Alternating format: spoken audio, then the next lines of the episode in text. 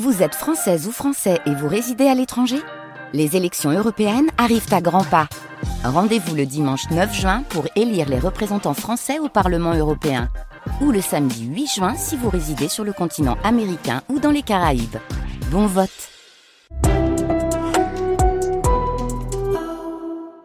France Inter.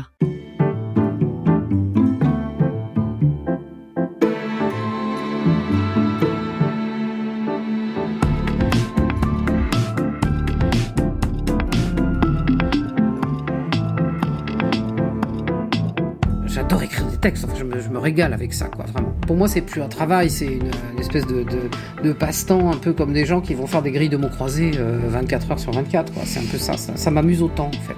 C'est un jeu. La source, c'est la tanière des écrivains, la planque des romancières, le lieu où les histoires commencent. Il y a ce mélange de, de texte et de musique, mais il y a aussi quelque chose qu'il faut pas enlever de ça, qui est la représentation publique. Et je sais que c'est ça qui m'éclate, quoi. C'est ça que je veux faire. Comment, de quelle manière, j'en sais rien, mais je serai sur scène. La source. Cécile Coulon sur France Inter.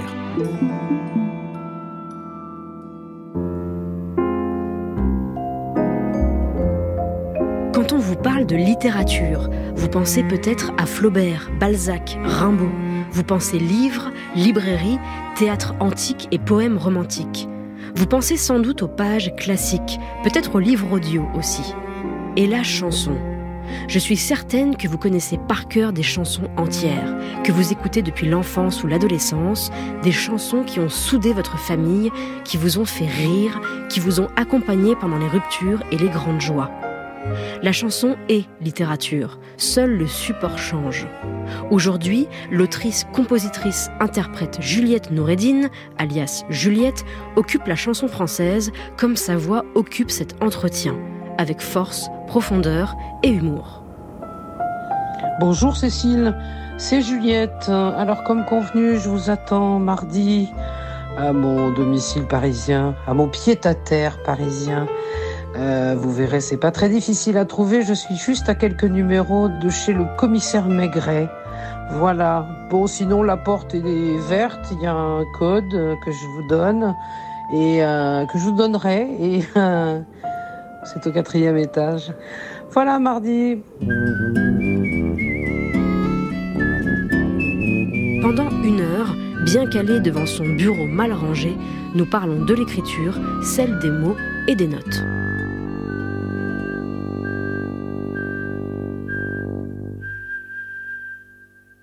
Alors l'endroit où on se trouve actuellement, c'est mon pied-à-terre parisien. Euh, J'ai tendance à dire ma garçonnière, d'ailleurs, je trouve ça plus rigolo. Ça ressemble plus à une garçonnière. C'est vrai, hein, c'est un côté Ah, garçonnière. ouais, ah, je suis d'accord. Non, parce que c'est un peu. euh, alors, une des choses qui me caractérise, qui me caractérise, pardon, c'est le, c'est le bordel. Et euh, c'est assez bordélique. Et là encore, c'est rangé. hein. Pour moi, c'est très très rangé. Mais depuis que j'ai vu là, le, le bureau d'Einstein et puis cette fameuse euh, déclaration qu'il fait en disant. Il paraît que le bureau, c'est le reflet d'une âme. Qu'est-ce que vous pensez d'un bureau vide? Je pense que mon bureau euh, me ressemble beaucoup. Donc, il y a des papiers, il y a des paquets de clopes, il y a, il y a pas mal de matériel. C'est-à-dire, il y a déjà deux ordinateurs. hein. Il y en a un qui est pour le jeu, là. Ça, c'est pour le... Ça c'est pour le travail et les mails et puis il y a une tablette aussi ici. Euh, donc voilà, c'est un peu le bazar. Là il y a une bouteille d'eau, mais ça pourrait très bien être une vieille canette de bière. Euh, voilà, j'aime bien, c'est mon bureau quoi. Donc ça veut dire que quand il faut que j'imprime un document, il faut que j'enlève un paquet de papier qu'il y a devant l'imprimante, des mouchoirs en papier, des, des- une vieille tasse à café. Enfin voilà, c'est chez Et moi quoi. des, des lunettes? Des Et paires alors- de lunettes Alors des paires de lunettes. Alors là, je suis Madame Lunettes, j'adore les paires de lunettes. Donc j'ai des lunettes là ici qui sont pour regarder justement sur l'ordinateur. qui, euh, qui ont été lavées avec des tranches de jambon. Ah, vous connaissez cette expression, Ah, j'adore. C'est ma mère qui disait ça, elle nettoyait ses, ses lunettes à la, au gras de jambon. Et euh, non, moi je suis assez. En fait, là, c'est parce qu'elle traîne celle-là, mais sinon je suis très, euh, je suis très soigneuse pour mes lunettes. C'est mon, c'est mon passeport pour la vie, moi, les lunettes. Donc j'en ai plusieurs paires toujours. Avec euh, des fonctions différentes. Celle-là, c'est la paire de lunettes euh, pour regarder donc à 60 cm l'écran. Euh, ce qui fait que des fois j'oublie de les changer. Alors ça fait que ah oui ça c'est les vôtres. Oui. Euh, ce qui fait que j'oublie de les changer. Des fois je pars dans la rue et je me fais mais qu'est-ce qui se passe? Le monde est bizarre aujourd'hui parce que c'est flou. Et en fait c'est flou parce que je vois à 60 cm et plus loin plus rien. Donc voilà des lunettes, du du baume à lèvres, Voilà, c'est un petit, petit bazar sympathique. Ça me rassure, le bazar. Et évidemment, dans ce bazar, il y a un tout petit objet, le piano. Oui, alors il est petit celui-là, c'est un petit piano parce que je suis dans, comme je vous disais, dans mon pied-à-terre parisien, j'ai pas, un, j'ai pas un vrai piano, c'est un piano, euh, c'est un piano électrique que j'ai acheté il y a pas très longtemps. J'en suis fort contente. Euh, dans mon vrai chez moi, qui est dans le sud-ouest de la France, j'ai un piano qui est euh, beaucoup plus grand. Dans mon piano droit, il y a eu d'abord l'innocence de la foi. Au petit bonheur l'accord. Mais ça a été une date importante dans ma vie le jour où j'ai acheté un piano, un vrai piano. J'avais un piano droit, euh, j'ai commencé à travailler sur l'informatique, donc j'ai eu des claviers dans tous les sens.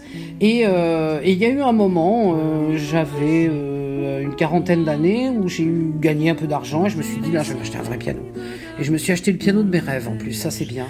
Et dans son église, j'ai passé des heures à marier Élise au gai laboureur. Et j'ai appris il y a peu de temps que Léo Ferré avait le même. Donc voilà, on a le même piano avec Léo Ferré, c'est pas mal. Et qu'est-ce que ça a changé dans votre véritable pied-à-terre d'avoir ce piano de grande personne Alors dans ma maison de- du, sud, d'avoir un vrai piano de grande personne, ça m'a juste permis d'avoir un vrai piano de grande personne en me disant c'est bien, comme ça je vais me remettre à travailler le piano, ce que je n'ai évidemment pas fait du tout. Mais de temps en temps j'ai des velléités, alors de temps en temps je ressors des partitions, je me remets des, je me remets des Chopin de- sous les doigts, des petits trucs comme ça, mais bon après euh, ça ne va pas très loin, donc ce qui fait que j'ai pas un vrai travail, ce qui fait que du coup, je, je fais pas de progrès. Euh, Je, je, suis là où j'en suis et puis j'avance pas beaucoup plus, mais, euh, mais ça me fait plaisir. Puis c'est sympa d'avoir un bon piano quand il y a des copains qui viennent. Euh, Je sais que mes, mes copains aiment bien quand je leur chante des chansons, donc on, on en profite, on chante des chansons. Piano du couloir que j'ai laissé tomber pour un piano noir très embourgeoisé. Mais parfois j'invite Mozart ou un autre à rendre visite à mon vieil apôtre. Et pour un instant, on joue à l'envers la musique du temps et de la poussière. Quand on écrit, quand on compose, est-ce qu'on cesse de travailler dans la journée parfois? Ah, peut-être qu'il y a des gens qui arrivent à faire ça. J'ai beaucoup d'admiration pour les écrivains qui se donnent comme ça la contrainte de dire je travaille de telle heure à telle heure et j'arrête de telle heure à telle heure. Euh, ce qui est une, bonne chose. Ce qu'il faut savoir faire, à mon avis, c'est s'arrêter au moment où on sait par quoi on va commencer le lendemain matin. Si on poursuit en disant ah, il faut que j'aille au bout du truc, euh, c'est maintenant, etc. Généralement, on finit par euh, par que ça soit trop, c'est trop nourri, donc au bout d'un moment ça marche plus. Et euh, je crois c'était euh, Ernest Hemingway qui disait ça que le, le, le moment où il fallait arrêter, c'est le moment où on savait par quoi on allait commencer le lendemain matin. Et je trouve que ça c'est la seule chose, la seule contrainte que je me donne quand je suis dans des périodes de travail, c'est de ne pas aller au bout d'un truc en disant au moins demain matin quand je me réveille, je sais par quoi je commence. Donc une nouvelle idée ou un nouveau truc et tout ça, hop, ça c'est bien pour euh, pour démarrer parce que sinon c'est aussi ça qui peut parfois euh, engendrer la page blanche, le syndrome de la page blanche. C'est qu'on en a trop dit hier et on n'en a pas gardé pour le jour même. Il faut en garder pour le Faut en lendemain. garder sous la pédale. Il faut en garder sur la pédale. C'est euh, absolument très nécessaire, je pense. des escaliers sans fin et des voisins qui crient. Une bête mansarde, minuscule et navrante, sur un triste faubourg, pour le prix d'une rente. Mais j'avais une adresse et j'étais à Paris. Vous avez connu Paris, vous connaissez toujours Paris, vous avez vu cette ville se transformer. Comment vous la décririez, cette ville, à quelqu'un euh, qui y arrive aujourd'hui? Quelles sont ces métamorphoses d'après vous? Alors moi, Paris, c'est une ville que j'adore. Et puis, euh, d'abord parce que je suis née parisienne, donc voilà, il y a cette, euh, cette vieille euh, amitié entre nous. D'abord, c'est une, une ville qui a tellement été chantée en plus que voilà. Et euh, je sais pas si elle se transforme ou si simplement elle suit son cours, comme le cours de la Seine. Euh, et je crois qu'elle suit son cours, en fait. Il y a, y a cette idée de dire euh, toujours Paris c'était mieux avant ou, ou Paris maintenant c'est abîmé, etc. Je crois que c'est une idée qui date du 15e siècle. Hein. Je crois qu'il y a déjà des. J'ai le souvenir de- comme ça d'avoir euh, eu une discussion avec un un jour un chauffeur de taxi où on parlait des des, des gens qui gueulent à Paris, des des, des travaux, des machins, des bagnoles qui avancent pas, etc. Et je crois qu'il y a un, je crois que c'est Clément Jeannequin qui a écrit un truc qui s'appelle L'écrit de Paris et c'est et c'est exactement déjà ça. euh, euh, Âge. ça- oui, mais je, je pense que c'est vraiment, franchement, l'idée de Paris qui, tourne mal, je crois que c'est un truc qui est vieux comme Paris, en fait. Donc moi, j'ai pas tellement de problème avec ça en me disant, je, trouve c'est euh, c'est ça l'urbanisme. La ville, elle, elle, évolue au gré de ses habitants aussi. Je, pense que c'est une, une, espèce d'évolution qui est euh, on peut pas le gérer tout seul. Je sais pas comment dire. C'est un, un, truc collectif en fait. Elle, elle, suit son cours, quoi. La ville, elle suit son cours.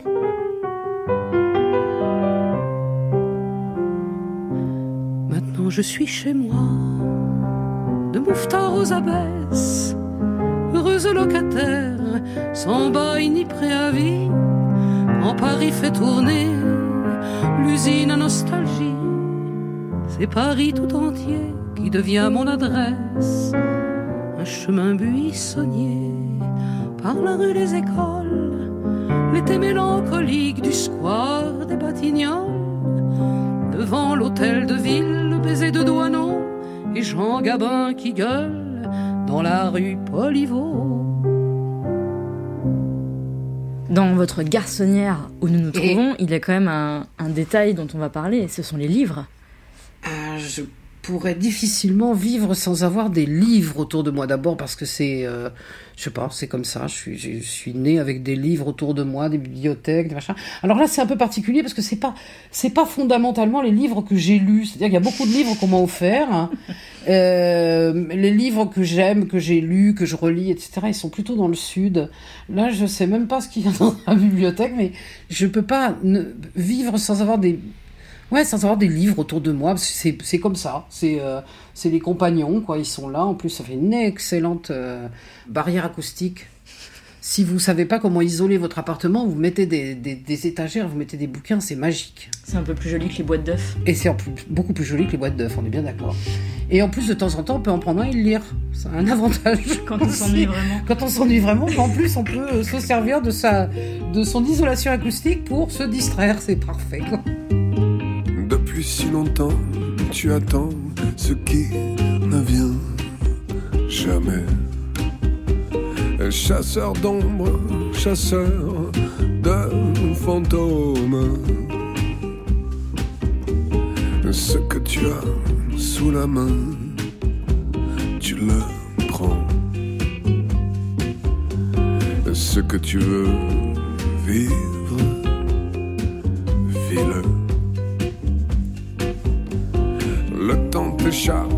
temps court, le temps s'enfuit. La chance apparaît puis disparaît. Ce que tu as sous la main,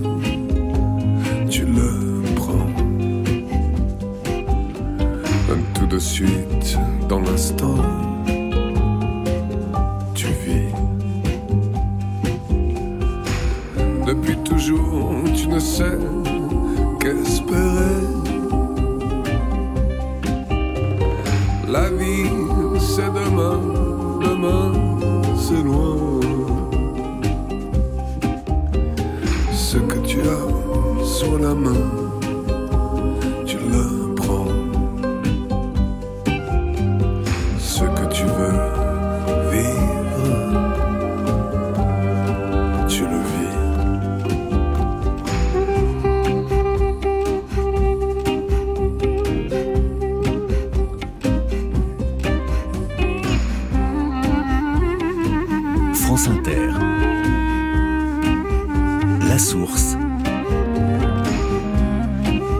Cécile Coulon. Dans l'appartement parisien de Juliette, il y a un piano, des briquets, des ordinateurs, des paires de lunettes et des livres. Mais est-ce que la chanteuse se souvient de la première chanson entendue pendant l'enfance? Euh, je saurais pas me souvenir de la première chanson que j'ai entendue, ni du premier, ni du, de la première histoire qu'on m'a racontée, mais je me souviens de la première fois que j'ai lu, que j'ai lu un livre. C'est, euh, j'étais petite, je, je, commençais à peine à lire, donc j'étais euh, au préparatoire, je commençais à assembler les mots et ça allait bien. Et c'est ma mère qui m'a qui m'a appris à lire parce que comme tous les mômes, euh, bah, j'apprenais à lire, mais je lisais à voix haute, forcément. Et c'est ma mère qui a pris le temps de m'enseigner comment on lisait dans sa tête, comment on lisait ou à voix basse et comment on lisait dans sa tête. Et je me souviens vraiment de ça, du premier livre, et c'était donc Les Malheurs de Sophie, la comtesse de Ségur, et euh, d'où j'ai gardé une grande passion pour la comtesse de Ségur, par ailleurs, et, et qui a façonné d'ailleurs mon enfance et mon goût pour la littérature du 19e siècle, fin de la parenthèse, parce que effectivement le premier livre que j'ai lu c'était celui-là. Mais l'histoire qu'on m'a racontée, je, non, j'ai pas tellement de souvenirs de ça. Après, j'ai bouffé des bouquins parce que j'ai adoré ça. Quoi. Là, j'ai commencé à mettre dans les. Alors, on avait des livres, les livres pour enfants. Euh, euh, c'était, euh, ça allait du club des cinq, à, évidemment la comtesse de Ségur, mais euh, j'avais un bouquin qui m'a marqué, que j'ai lu, relu, re relu. C'est la Bible racontée aux enfants. Donc là, c'est mais c'est un roman extraordinaire, la Bible, avec oui. tout. Bah, les plaies d'Égypte, les trahisons, les, les mers qui s'ouvrent pour laisser passer les prophètes. Enfin, c'est génialissime, quoi. Pour un gamin, c'était. euh, Alors, c'était évidemment réécrit pour des enfants, mais euh, ça, ça m'a marqué.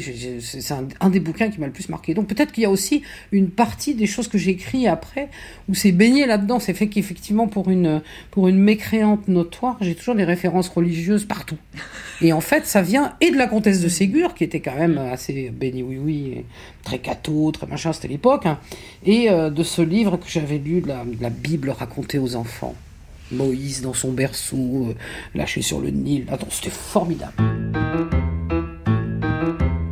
J'ai un bien étrange pouvoir, mais n'est-ce pas une malédiction? Cela a commencé un soir, j'avais à peine l'âge de raison. J'étais plongé dans un roman de la bibliothèque. Avec moi dans la chambre close. Qui donc pouvaient être ces gosses, cette invasion de petites filles? Que me voulaient ces carabosses qui leur tenaient lieu de famille? J'ai vite compris à leur manière, à leurs habits d'un autre temps, que ces visiteurs de mystère étaient sortis de mon roman. Ils jacassent à voix basse dès que j'ouvre mon bouquin. Je délivre de leurs livres des héros, des vauriens qui surgissent, m'envahissent, se vautrent sur mes coussins, qui s'étalent et débalent d'un jeu sales et chagrins. Ils me choquent, m'interloquent et me prennent à témoin de leur vice, leur malice, de leur drôle de destin. Mauvais rêve qui s'achève dès que je lis le mot fin. À voix basse, il s'efface quand je ferme le bouquin. À voix basse, il s'efface quand je ferme le bouquin. Euh, chez vous, chez vos parents, est-ce qu'il y avait plus de livres ou plus de disques? Indéniablement beaucoup plus de livres. Indéniablement beaucoup plus de livres et je, partage cette chose avec, euh, Colette que euh, quand j'étais petite, dans la bibliothèque, tous les livres qui étaient à ma hauteur, à partir du moment où j'ai su lire, je pouvais les lire. Et donc, euh, personne m'a jamais dit non, ça c'est pas pour toi, c'est pour les adultes, faut pas que tu lises ça. Personne m'a jamais rien interdit. Ce qui fait que des fois j'ai pris des livres, alors ça me tombait des mains. Il y a des bouquins euh, quand on est gosse, euh, bon voilà, c'est pas c'est pas l'intérêt de la chose. Mais euh, la, couverture me plaisait, alors j'avais envie de le lire. C'est comme ça que je me suis retrouvée. J'ai dû lire. j'ai le souvenir de ça. Je, raconte cette histoire. J'ai dû lire là-bas de Huysmans. Je devais avoir euh, 11 ou 12 ans. Je, je suis pas sûr d'avoir compris grand chose. Mais euh, si, il y a quand même tout un truc qui m'a marqué, c'est l'histoire de euh, comment il s'appelle Barbe Bleue là, euh, Gilles, de Rais, euh, qui a dans là-bas de Huysmans, il y a quand même tout un truc sur les sorcières, enfin, etc. Et puis sur Gilles de Rais. Donc ça m'avait assez passionné, tout en maintenant rétrospectivement me disant qu'effectivement c'était peut-être pas une lecture pour une jeune fille de 12 ans, mais bon, pourquoi pas. Ça va, j'ai survécu.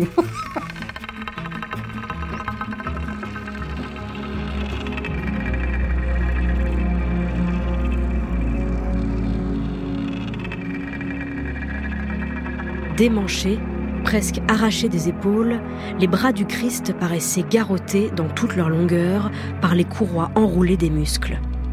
L'aisselle éclamée craquait.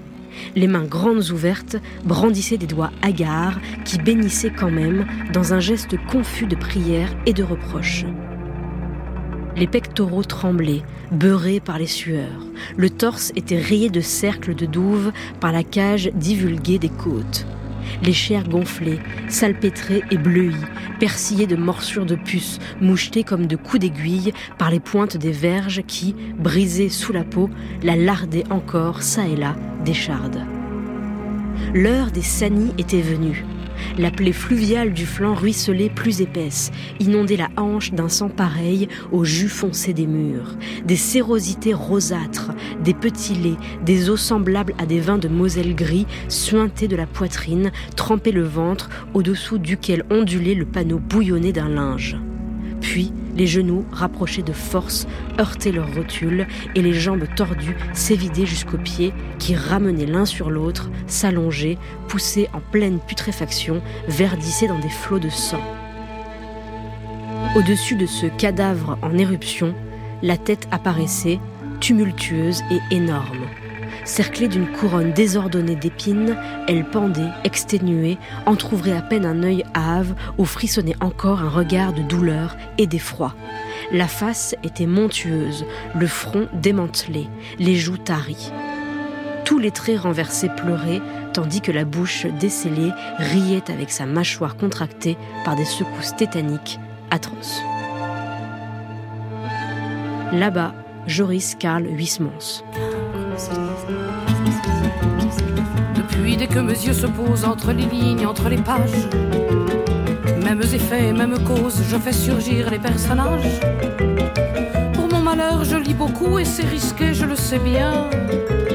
Mes hôtes peuvent aussi être fous, ou dangereux, ou assassins.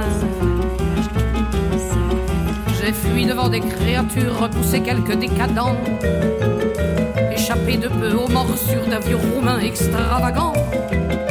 J'évite de lire tant qu'à faire les dépravés, les malades, les histoires de serial killers, les œuvres du marquis de Sade.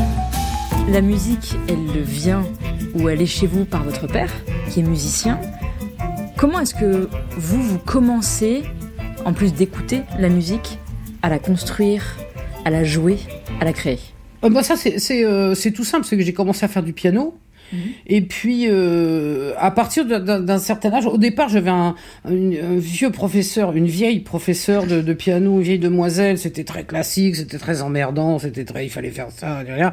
Et c'était pas très marrant. Puis elle a pris sa retraite et j'ai, j'ai euh, donc continué le piano avec une, une femme beaucoup plus jeune et beaucoup plus de son époque en fait, en réalité, et qui justement avait euh, cet euh, encouragement-là, justement à à se servir de ce qu'on savait pour improviser, pour écouter autre chose, pour euh, voilà. Donc c'est un peu venu en fait euh, à la fois par euh, évidemment un pédagogue, mais aussi par euh, bah, le, le fait de maîtriser un petit peu aussi simplement de connaître, de commencer à connaître euh, bah, quelques harmonies, quelques machins, etc. Au début, on, on est très copieur. hein. Je pense que les premières choses que j'ai dû faire, c'était des faux Chopin, quoi, parce que parce que j'étais en plein là-dedans et que ça me plaisait. Mais euh, voilà, c'est c'est c'est en faisant en fait, on a on a envie de s'y mettre en disant voilà, je tiens un peu d'improvisation.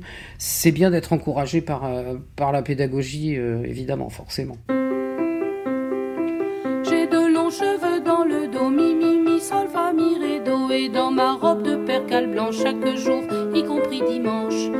Je vous charme d'un andantino, mi mi mi sol fa mi ré do.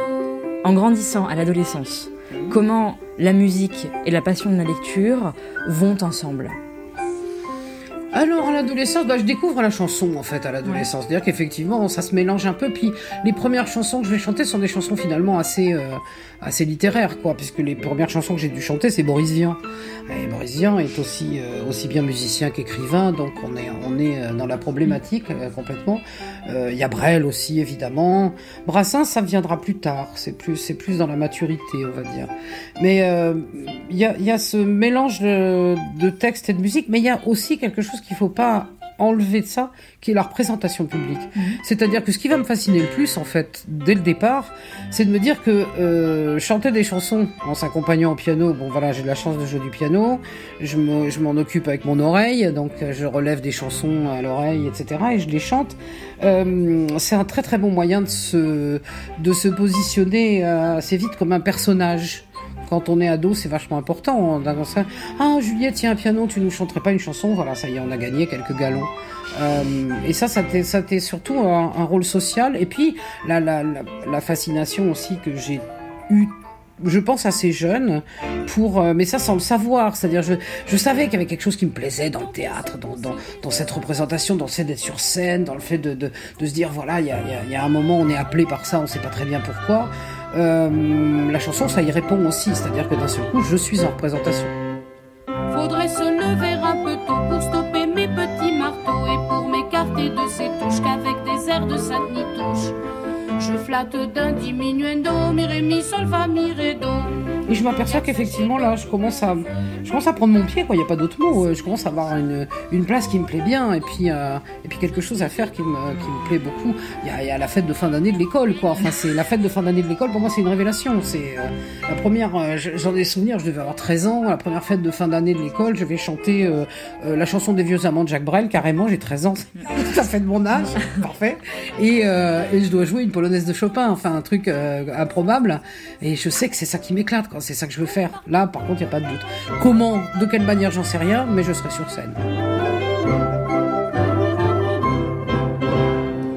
On me décerne le titre rempli de petites bûcheronnes du clavier, mais je me fous bien des remarques des puristes et des aristarques. Moi j'ai mes aficionados, mi mi mi, sol sol sol sol dos. Je jouerai au sein des combats, kamikaze sur mon Yamaha. Je jouerai pour vos faux prophètes et je jouerai pour vos défaites. Je jouerai Comment vous. Parce que vous êtes sur scène, vous chantez, ça marche. Enfin, en tout cas, vous avez envie de le faire, vous découvrez, vous avez envie de le faire. Mais comment on découvre sa voix? Alors, ça, ça aussi, c'est quelque chose qui est. Euh, c'est pas inné, c'est pas ça que je veux dire, mais c'est. J'ai j'ai baigné dedans. Ma mère, elle chantait très bien. Ma mère avait une très jolie voix, elle chantait tout le temps. Et sa mère, à elle aussi, chantait des chansons. Alors c'est marrant parce que euh, ma mère vient d'un milieu très, euh, pour le coup, très paysan prolétaire. Hein. C'est des, des, vraiment des petites gens euh, Du Limousin du Limousin, absolument. Et sa mère, à la fin des repas de mariage, on chantait dans, dans les mariages. Et ma grand-mère, elle avait un répertoire. Et apparemment, elle chantait assez bien pour qu'il y ait des types dans le pays qui se fassent inviter à tous les mariages où il y avait ma grand-mère pour pouvoir l'entendre chanter. Donc elle avait déjà des fans. Et c'était ses seules représentations, c'était à la fin des mariages, mais elle avait, elle avait comme ça des, des, des gens qui, Elle avait son public. elle avait son public. Donc il y a quelque chose comme ça dans, dans l'histoire de chanter, d'avoir une voix, de chanter euh, facilement et de pas être euh, freiné par ça, que j'ai toujours connu en fait en réalité. Je pense que les premières chansons que j'ai chantées quand j'étais petite, c'était Joe Dassin et Claude François, hein, mais euh, euh, moi j'aimais bien ça, mais comme ça. Tagada, tagada, voilà les Dalton, tagada, tagada, voilà les Dalton. J'ai le souvenir de cette chanson. J'étais très fan de Dassin quand j'étais petite, ouais. Donc la, voix, je l'ai un peu trouvée comme ça. Puis il se trouve qu'après, bon, bah, en ayant fait du piano, ça fait que euh, voilà, j'avais la chance de chanter juste naturellement. Donc euh, voilà, je me suis un peu. Après, j'ai travaillé ma voix parce que euh, une fois qu'elle se confronte au métier, là, c'est autre chose. C'est-à-dire quand il faut chanter tous les jours, si on l'utilise pas bien, si on la travaille pas un minimum, on, on va la fatiguer très vite et on va finir par avoir des emmerdes. Donc ça, je l'ai travaillé après en fait. C'est un petit air qui fait grincer les dents. Un sale refrain plein de mort et pourtant pas une goutte de sang. Sans revolver ni poison, sans scrupules et sans cadeau. C'est la petite chanson des assassins sans couteau. C'est la petite chanson des assassins sans couteau. C'est pour pas cher que la brade l'ami. Celui qui donne, celui qui trahit. Trente deniers, c'est le prix. Pour l'exécution facile des dessins les plus salauds, chantons la cruelle idylle des assassins sans couteau. Chantons la cruelle idylle des assassins sans couteau.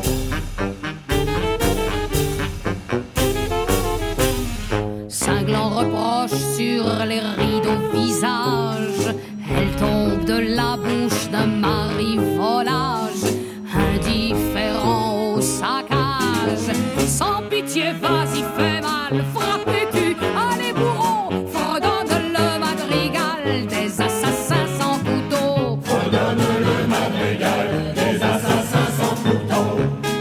Il donne au journal le nom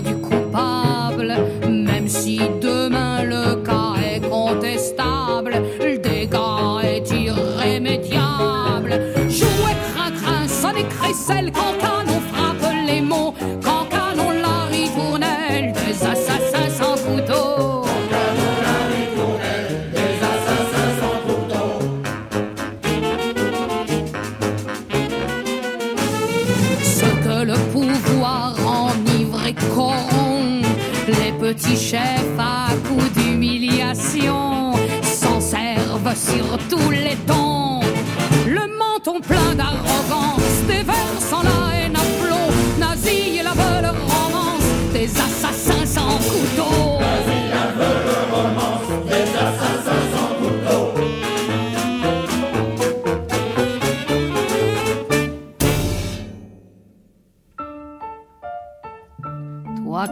La connais pour l'avoir chantée mille fois déjà sans être inquiété. Méfie-toi, le vent peut tourner. Susurrer un mot choisi et te planter dans le dos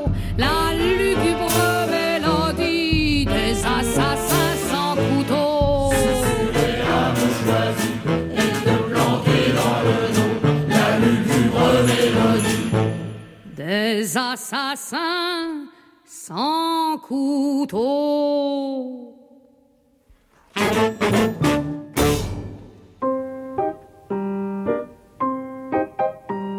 France Inter. La source. À Paris, dans le 12e arrondissement, entre un piano et trois paires de lunettes, Juliette parle des livres et des chansons qui l'ont construite. Se souvient-elle de la première chanson composée? Oh, je crois que c'est difficile de pas s'en souvenir. Je m'en souviens très bien de la première chanson que j'ai écrite et composée. C'est une chanson rigolote qui disait, ça s'appelait Fantasme. Et c'était une chanson qui parlait d'une femme qui s'ennuyait, euh, qui avait trouvé la solution à ses problèmes de solitude et elle se tapait dans ses fantasmes. Donc, euh, tous les compositeurs. euh, donc, il y avait Chopin, Schumann.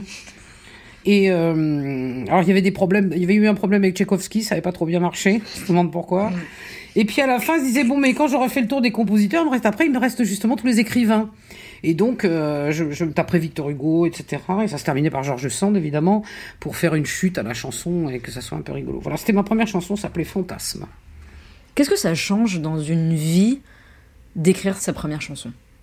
Alors, je sais pas ce que ça change dans une vie d'écrire sa première chanson à mesure que j'ai écrit celle-là. Puis après, je me suis bien calmée parce que je me suis dit, ça- je n'ai pas d'idée particulièrement. Je sais pas si j'en ai écrit beaucoup en fait à cette époque-là. Après, je me rappelle de la première. Je me souviens de la première, mais par contre, je me souviens pas des autres derrière. Donc, ça veut dire que j'ai pas dû en écrire beaucoup. Et puis assez rapidement, je me suis dit, les textes, c'est pas mon truc. Je vais pas écrire des textes. Je vais laisser ça aux autres. Donc, j'ai travaillé avec des auteurs et jusqu'à ce que j'y revienne en me disant, mais en fait, je suis complètement je suis vraiment une feignante, quoi.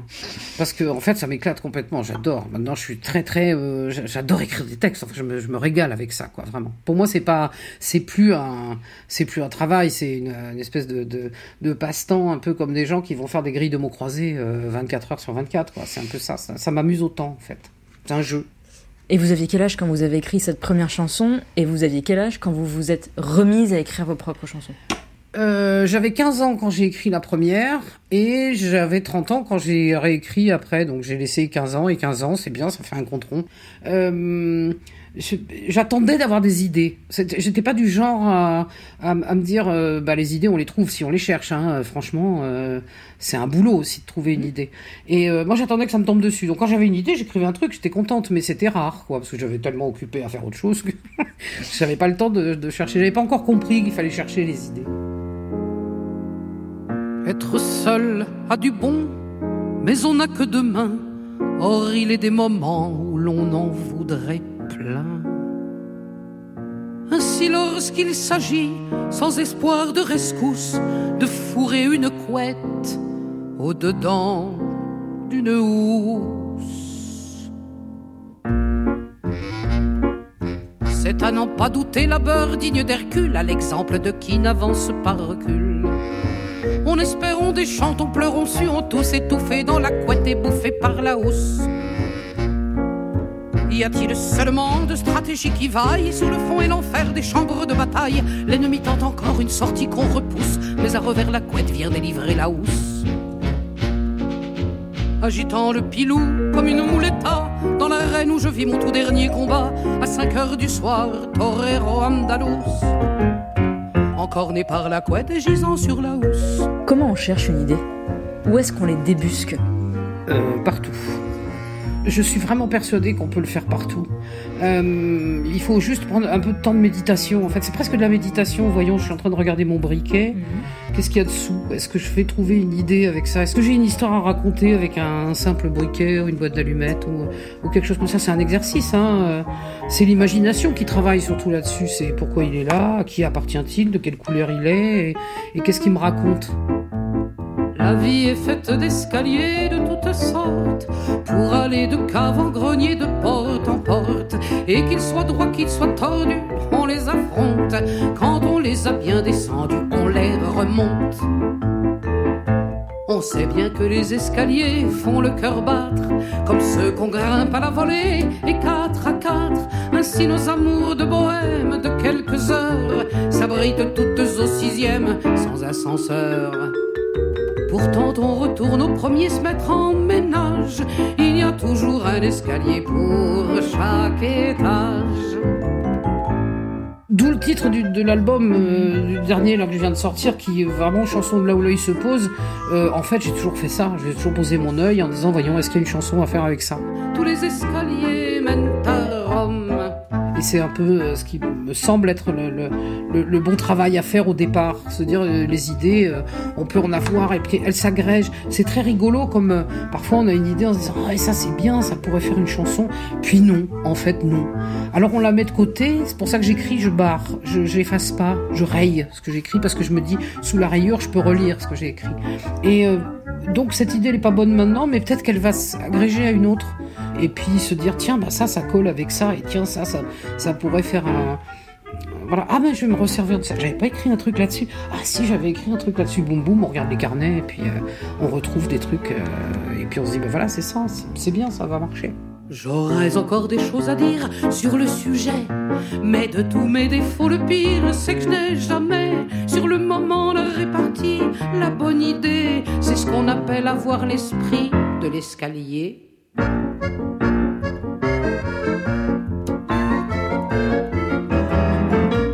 Est-ce que vous écrivez en jouant? Est-ce que la mélodie vient après? Est-ce qu'elle vient avant? Comment les mots et les notes décident ou non de s'asseoir à table ensemble Euh, ça dépend des fois. Il y a des fois, il y a des, textes qui vont venir d'abord. Euh, une formule qui va bien me plaire, un truc comme ça, où je me dis, tiens, j'écrirais bien une chanson comme ça, là, là, là, ça marche. Et puis après, je vais chercher la mélodie. Et en général, quand ça marche dans ce sens-là, je me- m'oblige toujours à chercher des mélodies très simples. Une espèce d'évidence, en fait. Il faut que ça soit très simple. Je vais compliquer les choses après euh, en harmonisant, en arrangeant. Mais euh, voilà, ça- c'est parce que j'aime bien que les, les, les, phrases, elles chantent toutes seules, en réalité, souvent. Et de la même manière, on peut faire l'inverse. M'arrive de faire l'inverse, c'est d'avoir une mélodie en me disant ça, c'est joli, ça, ça marcherait bien pour un truc. Euh, et puis, euh, oui, mais qu'est-ce que je vais mettre dessus? Donc, qu'est-ce qu'elle m'évoque, cette mélodie-là? Qu'est-ce qu'elle, de, de quoi elle me parle? Alors là, je fais la même chose qu'avec mon briquet, je regarde derrière, je me dis, oui, c'est une chanson triste. Oui, mais sauf que parfois, une mélodie triste, c'est bien que ça soit pas euh, forcément une chanson triste qui raconte des choses tristes. Donc, voilà, on est, euh, on, on bricole les trucs un peu selon les circonstances.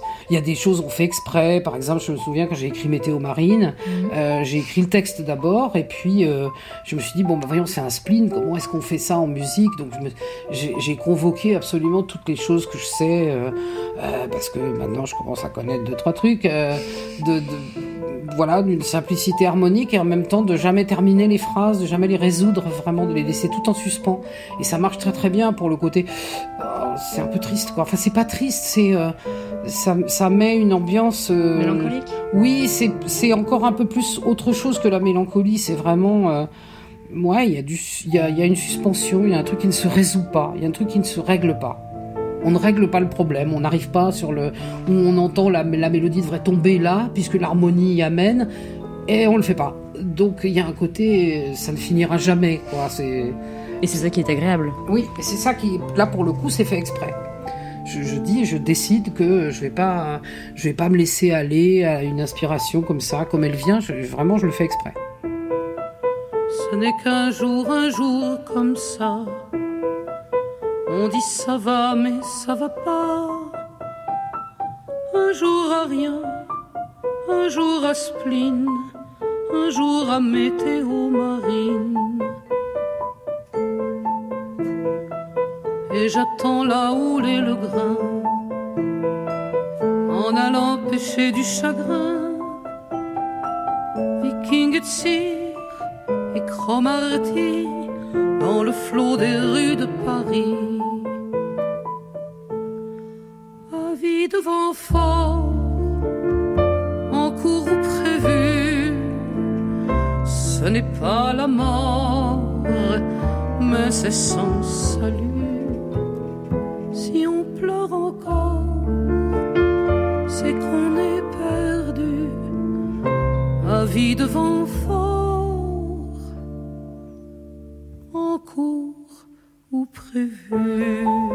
Vous avez parlé tout à l'heure des auteurs avec euh, qui vous avez travaillé pour vos chansons.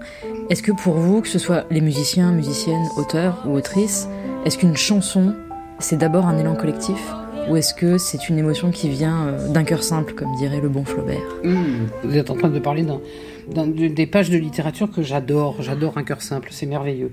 Est-ce que ça vient de là ou est-ce que c'est un élan collectif? J'ai envie de dire ça dépend. En général, en fait, ça dépend vraiment parce que des fois, des choses qu'on peut faire ensemble qui sont fondamentalement enthousiasmantes parce que justement, on n'a pas toutes les idées et que celles qui viennent des autres sont souvent meilleures que les siennes propres. Euh, mais il se trouve que moi, pour, l'écriture de chansons, j'aime bien mon, côté un peu euh, travail solitaire. euh, j'aime bien, voilà, je, veux dire, on prend une planche de bois, on met quatre pieds, on a fait une table. Mais si on chantourne un petit peu les pieds, si on les travaille un peu, ça va être plus joli. Et puis c'est un peu mon œil et ma main qui vont décider. C'est c'est pas mal aussi. Tendance à travailler un peu seul quand même. Cette lueur dans mon œil est enivrante comme les vapeurs de hashish sorties d'un vieux chilhomme. Ton esprit vagabonde sous le doux lot d'un homme. Mon œil dans ton œil est un vendeur d'opium.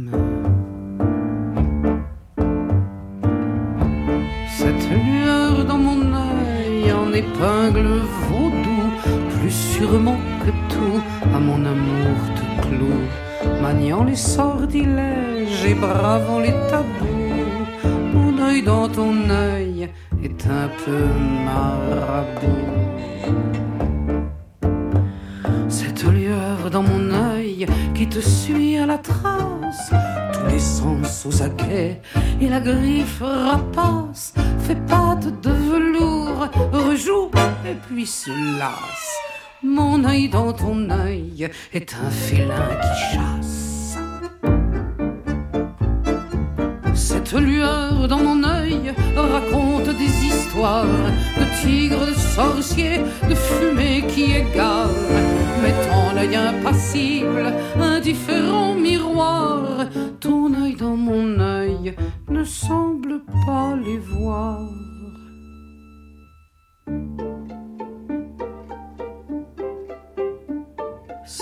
Dans mon œil, dont le plaisir qui dure dessine tes contours entre clair et obscur, colore tes soupirs par de sombres murmures. Mon œil dans ton œil est un artiste sûr.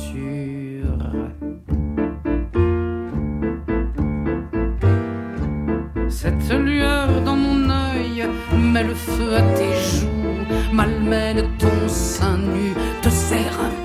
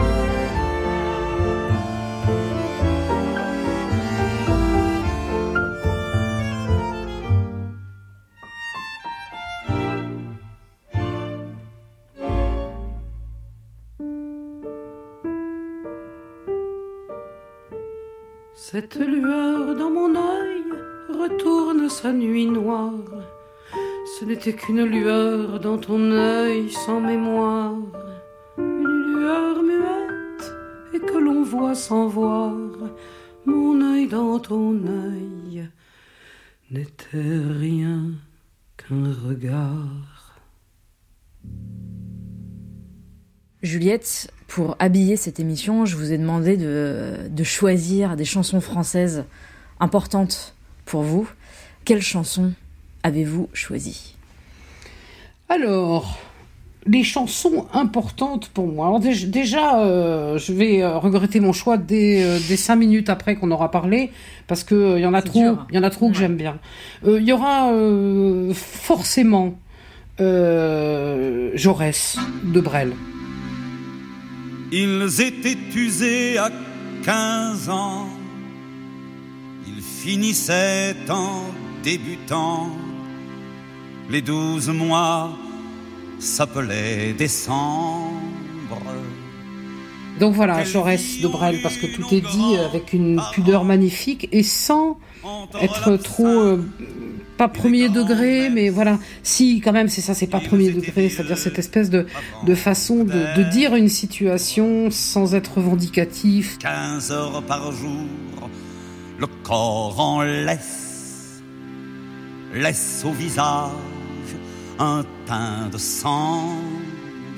Voilà, souvenez-vous, belle jeunesse. C'est euh, pourquoi ont-ils tué Jaurès C'est vraiment fondamentalement la question de la chanson et Pourquoi ont-ils tué Jaurès et waouh quoi, quel beau moment de de vraie politique. En fait, pour moi, c'est ça le, le- la politique. Ça peut être quelque chose de très noble, de très porteur. On ne peut pas dire qu'ils furent esclaves. Et sans chapelle, sans. Je pense pas que Jacques Brel était un dangereux gauchiste, quoi. Par exemple, c'est pas ferré de ce côté-là. Il n'est pas un chanteur engagé, Jacques Brel, hein, au terme où on l'entend. Et qu'est-ce que cette chanson dit, quoi, comme chose essentielle. Et pourtant, l'espoir fleurissait dans les rêves qui montaient aux yeux des quelques ceux qui refusaient de ramper jusqu'à la vieillesse. Oui, notre bon maître, oui, notre monsieur, pourquoi ont-ils tué Jaurès? Pourquoi ont-ils tué Jaurès? Quelle autre chanson avez-vous choisi Alors, j'ai choisi une chanson qui va, euh, euh, comment dirais-je, allier deux de mes passions, c'est Victor Hugo et Georges Brassens.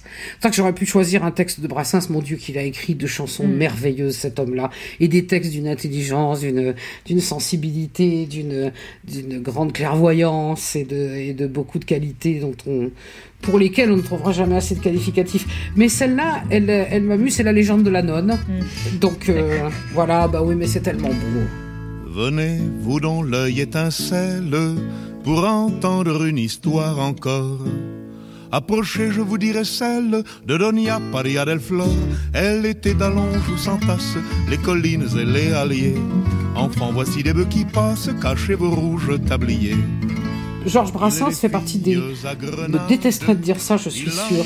Mais c'est un, des grands monuments de notre littérature, de notre langue, tout simplement, la langue française, quoi. Quelle façon de la, maîtriser, c'est même pas la tordre, il la tord pas, au contraire, il la magnifie, il est un auteur extraordinaire, indépendamment de simplement le fait que ce soit que des chansons. Ce n'est pas sur ce ton frivole qu'il faut parler de Padilla. Car jamais prunelle espagnole d'un feu plus chaste ne brilla. Et le fait qu'il rencontre Victor Hugo et que, bien Victor Hugo n'aimait pas trop qu'on mette ses, ses textes en musique, euh, ce qui a quand même été fait, y compris de son vivant, mais j'ai trouvé formidable que dans... D'abord parce que Victor Hugo a écrit des chansons, finalement, les chansons des rues et des bois, ou quelques textes des orientales sont déjà des chansons. Et là, en l'occurrence, la légende de la nonne, c'est une chanson, il y a un refrain. Eh, Enfant, voici les qui passent, cachez vos rouges tabliers. tabliers. Or la belle à peine cloîtrée, euh, amour en son cœur s'installa. Un Et puis il y a Gasti Belza, le mal à carabine aussi, c'est une chanson, quoi. Il y a des... Victor Hugo écrit des chansons. Donc, un musicien passe derrière et finit le travail. Et puis il se trouve que c'est Brassens, donc c'est parfait. Il était laid, les très austères, la main plus rude, main que, plus le rude que le gant. Mais l'amour a bien des mystères et la nonne est mal brigand. On voit des biches qui remplacent leurs beaux cerfs par des sangliers. Enfants, voici des bœufs qui passent, cachez vos rouges tabliers. Et une dernière pour la route. Alors une dernière pour la route, ça va être euh, évidemment ça va être Nougaro. Euh, J'ai dit évidemment parce que euh, bon mais Nougaro il y en a plein. J'aime absolument Nougaro c'est il y a des choses merveilleuses. Il y a euh, j'hésite même en, en parlant encore bien que j'ai j'ai arrêté mon choix sur la une des plus connues mais tant pis parce qu'elle est merveilleuse. Euh, je vais euh, je vais envoyer Toulouse parce que d'abord évidemment. Qu'il est loin mon pays, qu'il est loin. Parfois au fond de moi se ranime l'eau verte du canal du midi. Le souvenir que j'ai de cette chanson est tellement merveilleux, c'est-à-dire que je connaissais la chanson quand je suis arrivé à Toulouse. Je suis pas né à Toulouse, moi j'ai grandi à Toulouse, et il y a quelque chose d'extraordinaire, c'est que la première fois que j'ai commencé à, visiter Toulouse, enfin à y habiter, donc à traverser Toulouse le matin, et puis à, connaître la vie des Toulousains et la et là même les mémés aiment la castagne, euh, et, puis l'accent, et puis la, pincée de tuiles et tout ça. J'ai euh, cette chanson, c'est sans doute la chanson la plus réussie qui ait jamais eu sur une ville. Il est impossible maintenant d'écrire une chanson sur Toulouse, c'est fait, tout est dit. Et, et ça marche encore aujourd'hui, c'est-à-dire que cette ville est encore ça. Ici, si tu cognes, tu gagnes. Ici, même les mémés aiment la castagne. Oh mon pays, oh Toulouse. J'ai un très joli souvenir avec Nougaro d'ailleurs. On était, euh, il se trouve qu'on était dans le même avion qui nous ramenait sur euh, Toulouse. Et ce qui est merveilleux, c'est que le, le commandant de bord, il a pris la parole pour dire on va atterrir dans, dans quelques instants. Et il a dit le temps est gris, désolé pour la pincée de tuiles. J'avais les poils au garde à vous, je me suis dit c'est trop beau. C'est le jour où on écrit quelque chose et que même le commandant de bord et, et le site est au courant, je trouve que c'est c'est tellement euh, waouh, c'est tellement merveilleux quoi. Ça ça m'avait euh, beaucoup touché. Donc Toulouse parce que c'est une chanson parfaite. Aujourd'hui, tes buildings grimpent haut. À Blagnac, tes avions sont plus beaux. Si l'un me ramène sur cette ville, pourrais-je encore y revoir ma pincée de tuiles mon pays, oh Toulouse,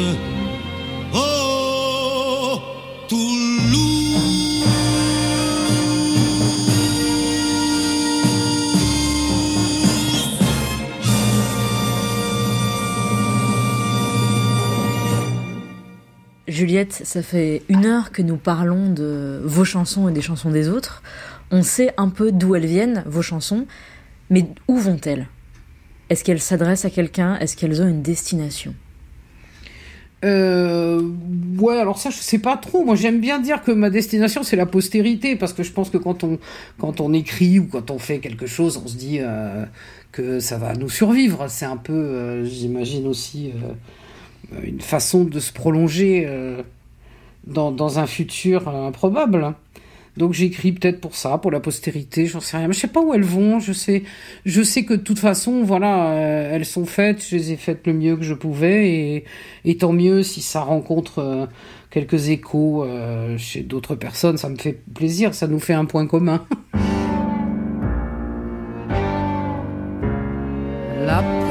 la solitude, les sales habitudes, il y a tant d'assassins tapis dans les lignes de ma main. Car au fond, je sais bien de quoi sera fait demain. Il n'y a pas de mystère, pas de présage, pas de sorcière. Il n'y a que le hasard de la vie qui s'égare comme elle peut, même mal, et rien dans les boules de cristal. Mais nous sommes ainsi faits, impuissants et distraits, qu'il faut nous contenter des seuls espoirs qu'on fait danser dans le mar de café.